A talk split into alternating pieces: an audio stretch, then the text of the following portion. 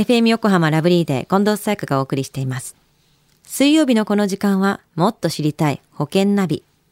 生命保険の見直しやお金の上手な使い方について保険のプロに伺っています。保険見直し相談、保険ナビのアドバイザー、中亀照久さんです。今週もよろしくお願いします。はい。よろしくお願いいたします。さあ先週の保険ナビのテーマは、NISA と変額保険、どちらがいいのでしたね。はい、そうでしたよね。あの、変額保険はあくまでも保険ですので、保証がありますと。まあ、保証という観点から言えば損はないと思いますが、運用という観点から言えば、積立 NISA の方がいいと思いますと。まあ、ただ、人によって、まあ、状況がね、違うので、その状況に応じて保証を考えたとき、変額保険の方が活用性があります。というようなね、お話をさせていただきましたよね。はい。では今週はどんなテーマですか？はい。あの、今週はですね、若い世代こそ変額保険というね、テーマでお話をしたいと思います。はい。あの、私のね、友人から、まあ、変額保険の話が聞きたいということで、まあ、自宅にね、お伺いしました。まあ、そこに、あの、小さい頃からね、知っている、まあ、19歳、もう大きくなりましたけど、まあ、19歳のね、大学生になった息子さんがね、まあ、いたんですけども、まあ、この A 君って言いましょうか。はい。で、A 君っていうのはですね、まあ、社会勉強のために、まあ、一緒にね、ちょっとね、聞いておいた方がいいよと。まあ、そんな感じでね、少し一緒に呼んでですね、うんまあ、お父さんと、まあ、A 君と、まあ、一応ね、その前でね、友人が考えている変額保険の説明を、まあ、したんですけども、はい。まあ、大体15分ぐらいですかね、お話をして、はいあの、息子さんが、中山さんって、僕も月々5000円始めるよと。で、いいかな、お父さんって言い出したんですよね。ああ、19歳の大学生が月々5000円の変額保険に入るって、あなんか自分からそうやってね、決断するのも素晴らしいことだと思うんですけど、これってどういうことになるんですか？はい、そうなんですよね。うん。まあ、一応まあ、すごい若いので、まあ、大体もう働き盛りを超えて、今もう大体ね、70歳ぐらいですから、ん。まあ、一応70歳までっていうことだと、まあ、51年間ぐらいありますよね。まあ、月々まあ5000円払うということは年間6万円ですから、はい。まあ、51年かける6万円ということだと、306万円になりますよね。はい。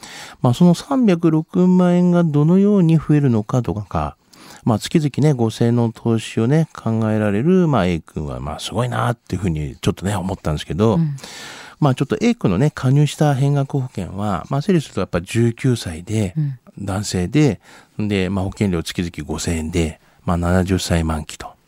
で、この、まあ、時のね、変額保険、まあ、運用はだいたい6%の場合でね、計算したんですけども、この6%って、まあ、一応、あの、国民年金とか、はい国のね、そういった年金も、いわゆる海外のこういう投資の運用をしてるんですけど、んその平均も取ってもだいたい6%前後なんですよ。うん。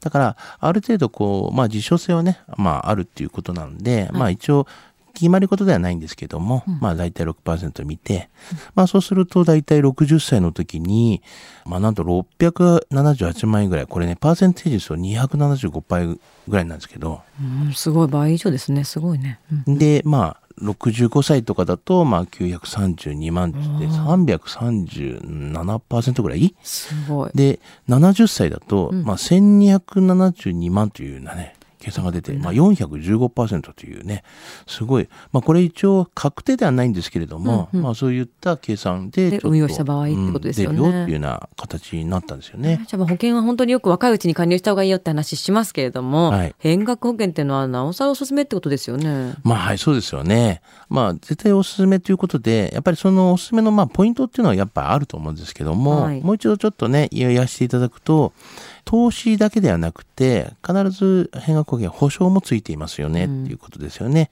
それと、あと、特別勘定にて資産形成をされていますということですね。一般勘定ではないですよということですけど、それと、あの、保険料払い込み免除特約っていうのがあって、まあ、特にね、三大疾病など、まあ、なった時にですね、保険料の払い込み免除特約っていうのがありましたね。まあ、それとか、あと、長期で考えれば、若い方が断然有利と思いますよね。うん。まあ、それにね、えー有効活用ができますからね。うんうんうんまあ、そういった面では、あの、おすすめポイントいっぱいありますよね。確かに。では今日のお話、若い人こそ変額保険、取得指数ははい。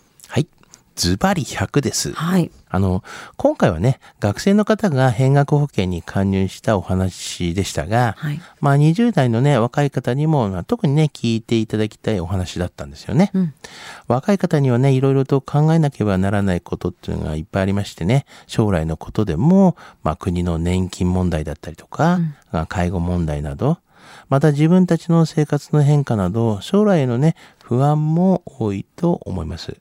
まあ少しでもね、不安要素を緩和したいと、自助努力としてお手伝いができないかなと。まあそんなことでの変額保険の、まあ案内だったんですよね。はい。まあ、今回19歳の学生がね、保険に加入されましたが、まあ、すでに将来のことを考えて、うんまあ、本人自らね、決断をして保険加入されましたよね。はい。まあ、保険というね、加入なさせられるイメージですけれども、うん。まあ、この学生のように将来のことをね、考えて、まあ、何十年先、うん。えーのことですが、まあまあ自助努力で、まあ備える若い方が増えていただきたいですし、私どももね、保険のプランナーとしても、まあ、こう若い時から備えていただきたいと、まあ心よりね、願っておりますよね。さあ、今日のそんな保険の話を聞いて興味を持った方、ぜひセミナーにも参加してください。ラブリーでもっと知りたい保険ナビセミナーの開催が決定しました。9月24日土曜日午後1時から、司会は私、近藤彩香が担当します。保険アドバイザーの中亀さんから保険の知識を学びましょう。セミナー終了後は個別相談会もあります。参加ご希望の方は FM 横浜のホームページトップ画面にあるプレゼントからご応募ください。締め切りは9月4日日曜日です。たくさんのご応募お待ちしています。もっと知りたい保険ナビ。保険見直し相談、保険ナビのアドバイザー、中亀照久さんでした。ありがとうございました。はい、ありがとうございました。